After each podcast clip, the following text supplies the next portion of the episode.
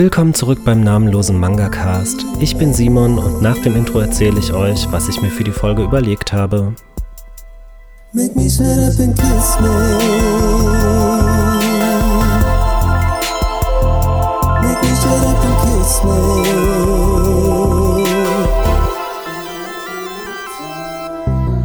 Heute gibt es eine recht kurze Folge, die ich eigentlich nur zwischen Tür und Angel aufnehmen kann, während ich noch ein paar Sachen organisiere für das eigentliche Thema dieser Folge, was jetzt vielleicht nicht wirklich viel Sinn ergibt, wenn man nicht weiß, worüber ich sprechen werde, aber vertraut mir einfach und vertraut dem Prozess. Das, das ist ja irgendwie seit neuestem mein Lieblingsspruch. Insofern lege ich jetzt wie immer erstmal los mit dem Gelesen-Update, das in dieser Folge eigentlich ausschließlich ein Gesehen-Update ist. Denn ich habe mir dieses Jahr noch was anderes vorgenommen, nämlich mir endlich mal Zeit für Anime zu nehmen.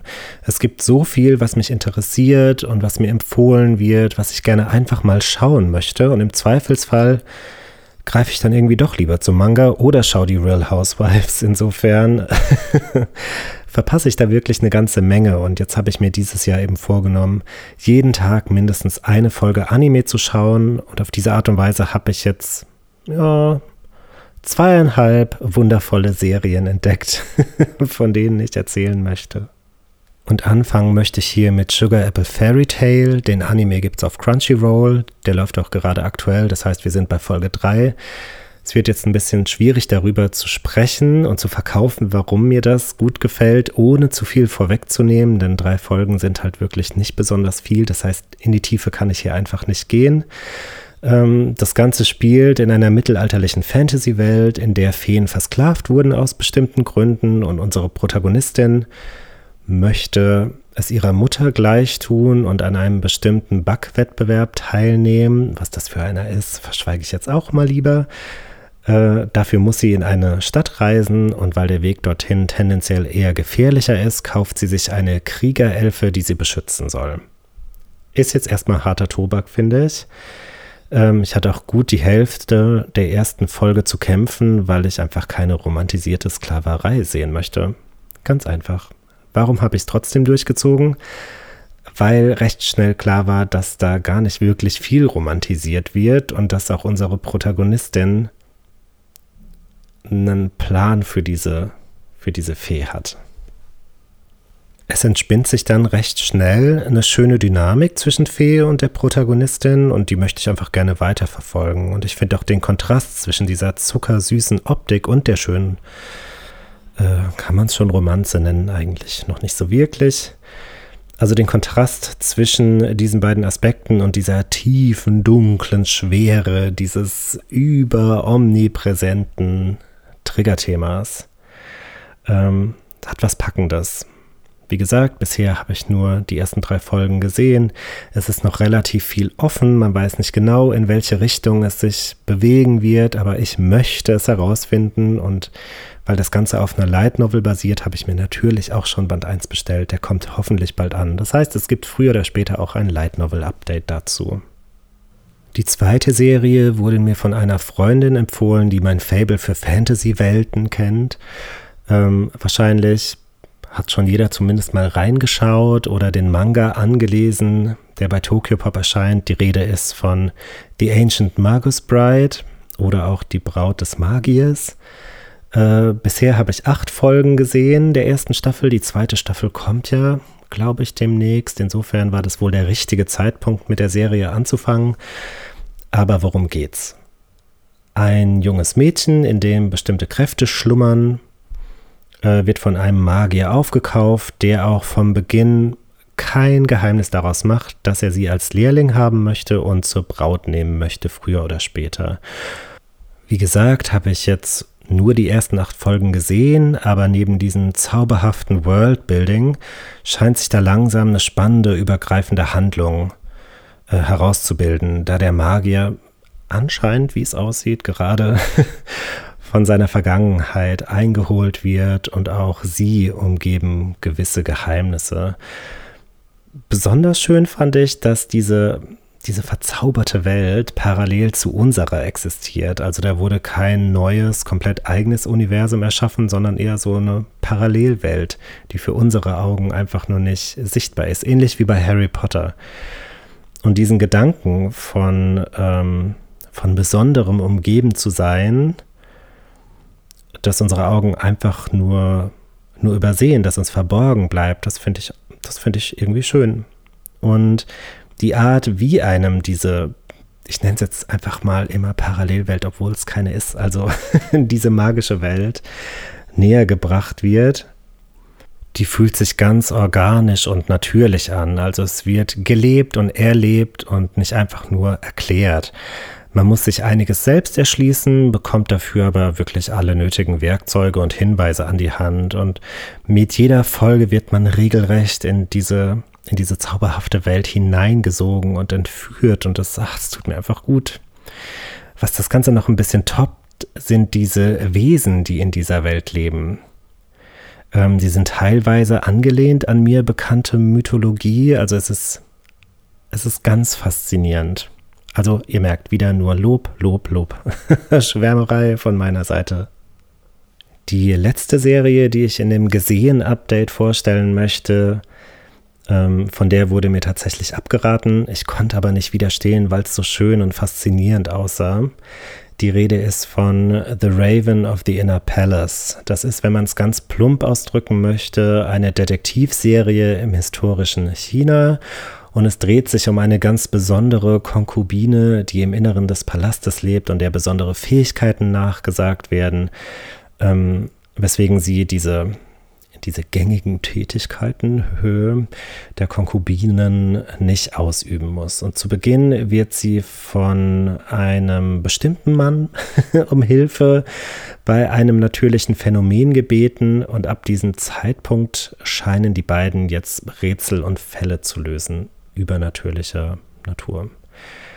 Das Ganze ist vor allem atemberaubend schön designt und animiert und dieses historische Setting das sagt mir auch total zu.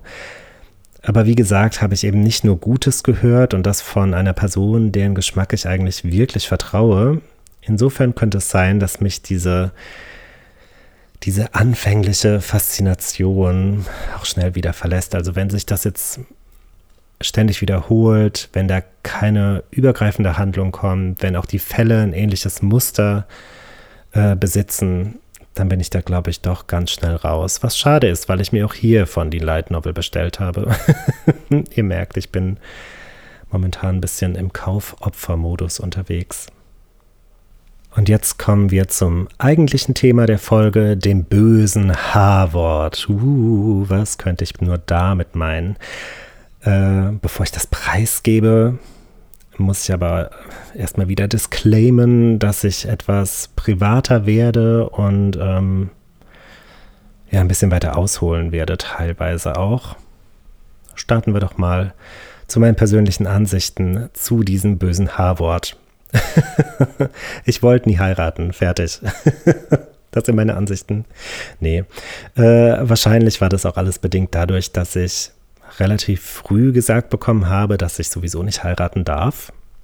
Und dann habe ich halt hinterfragt, warum ich das überhaupt wollen sollte. Und bin recht schnell an dem Punkt gelandet, ähm, dass es meine Beziehung wahrscheinlich in keinster Weise aufwerten würde. Also man kann ja alles so lange hinterfragen, bis es sinnlos ist. Ne? Insofern ist das auch hier passiert. Ähm, Punkt, Thema beendet. Dementsprechend fand ich diese gängigen Shoujo-Manga Happy Endings, also auch bekannt als Hochzeiten, eher nervig. Also, um jetzt mal wieder die Kurve zum Manga-Bereich zu kriegen.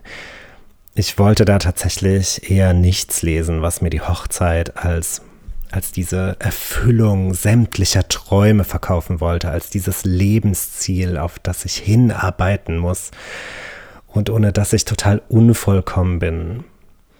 Nicht alles muss auf eine Hochzeit hinauslaufen, äh, liebe Arina Tanemura. Und ja, mir ist der kulturelle Kontext da durchaus bewusst. Gefallen muss es mir ja trotzdem nicht. Ja.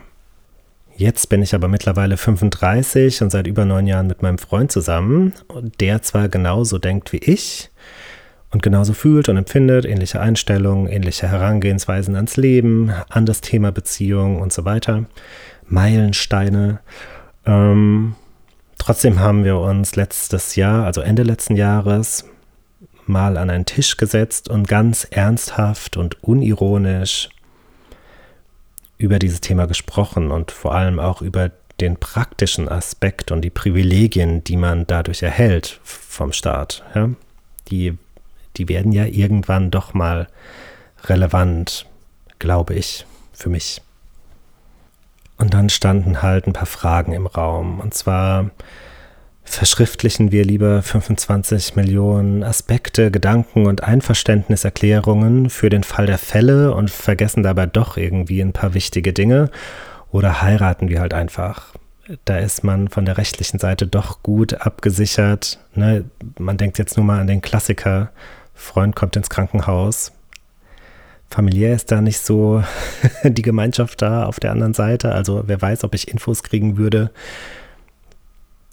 Ja, einfach schwieriges Thema.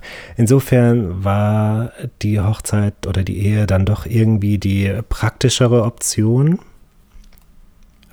und dann haben wir uns halt gefragt, wenn es doch klar ist, warum ziehen wir uns denn dann? Weil wir recht schnell das Ganze dann irgendwie so vertagt haben und gesagt haben, okay, ja, es macht schon irgendwie Sinn, aber wir sind ja noch jung. So ab 50 wird es vielleicht relevant, aber ne, warum ziehen wir uns künstlich und riskieren, riskieren irgendwas Schlimmes? Es liegt ja allein an uns, wie groß wir dieses Ding werden lassen. So eine riesengroße Festlichkeit, die passt einfach nicht zu uns, die passt nicht zu unserer Einstellung zu diesem Thema.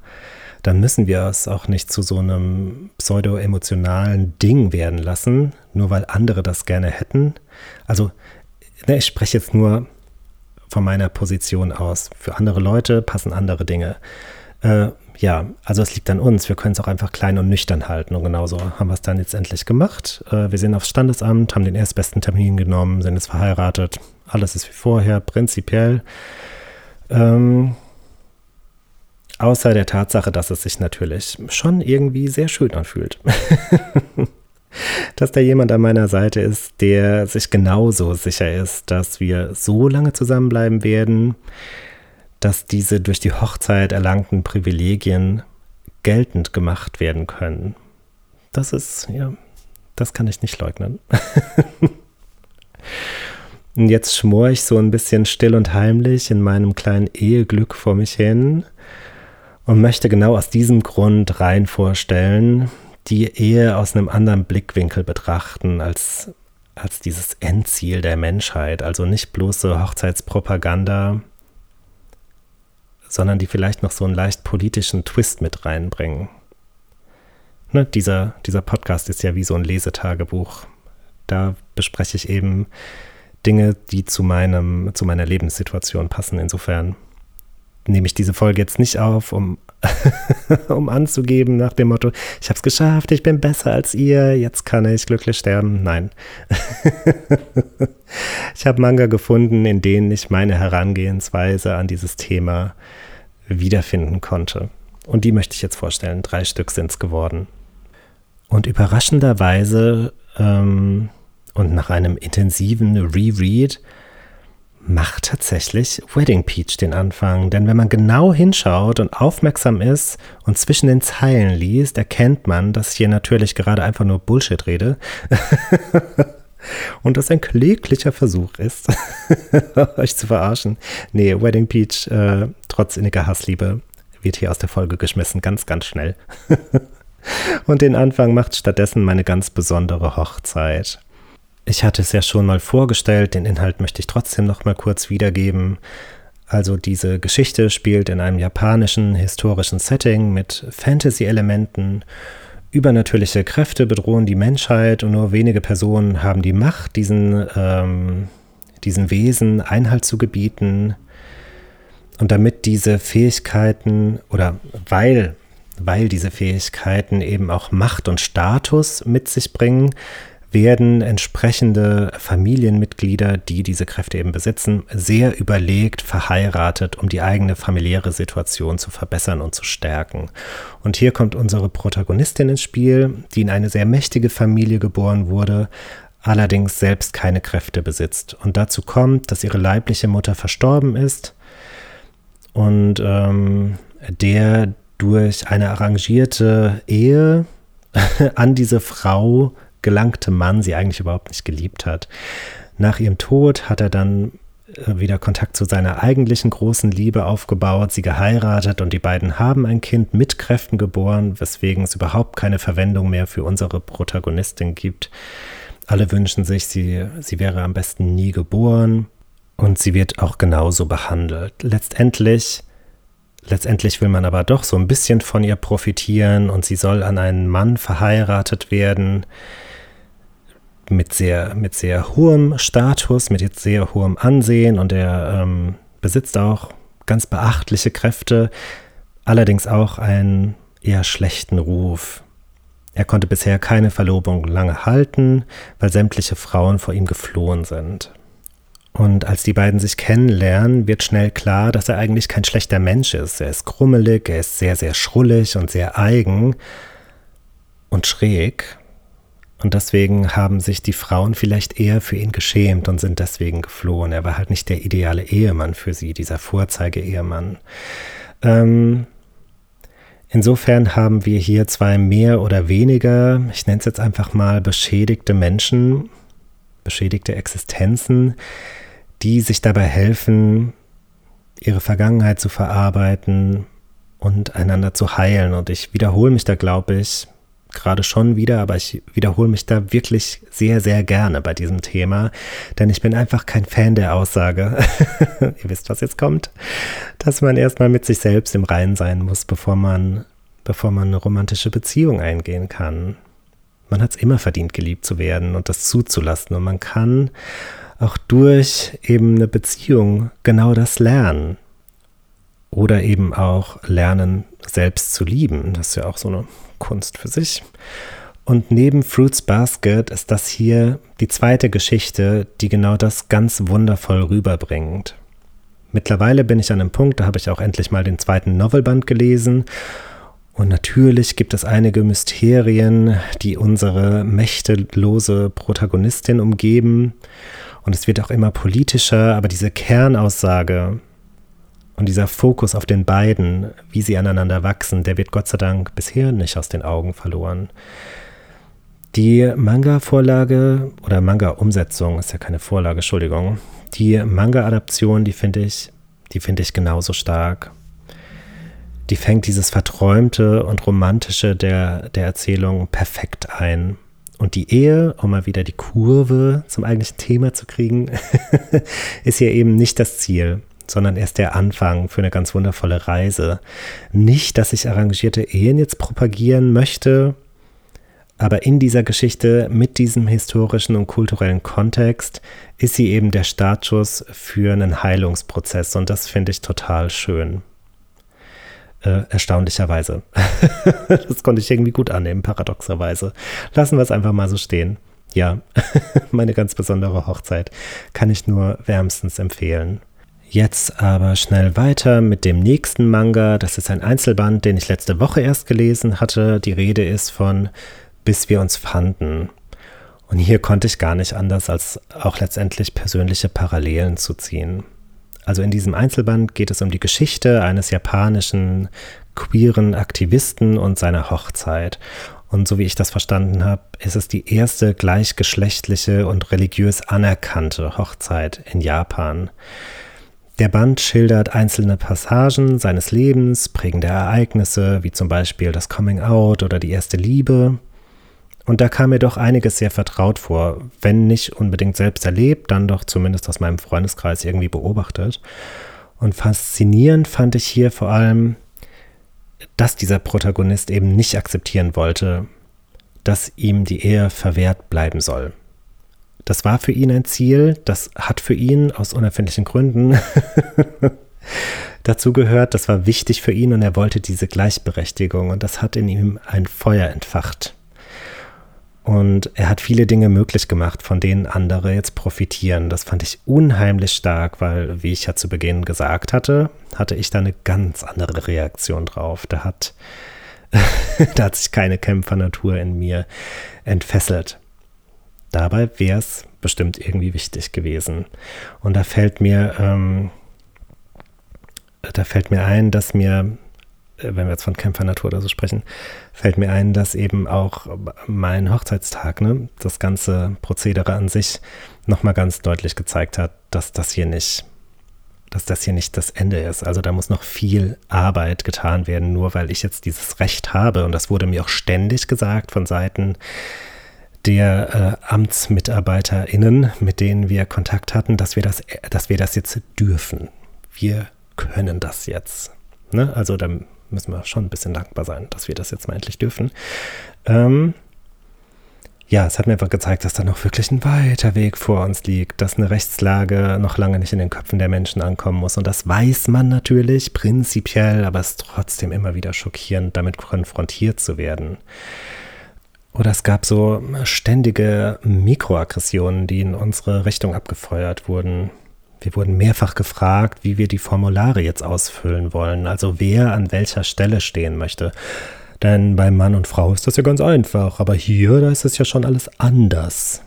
Und solange dieses Wörtchen anders verwendet wird und einem diese Position ganz unverblümt vermittelt wird, und wir zum Beispiel auch am Tag des standesamtlichen Termins uns fragen mussten, ob wir einen Sektempfang danach vor dem Standesamt haben wollen oder auf den verzichten, weil eben dieser Stadtteil äh, für seine Übergriffe bekannt ist, sowohl körperlicher als auch verbaler Natur, alles schon selbst erlebt, ja.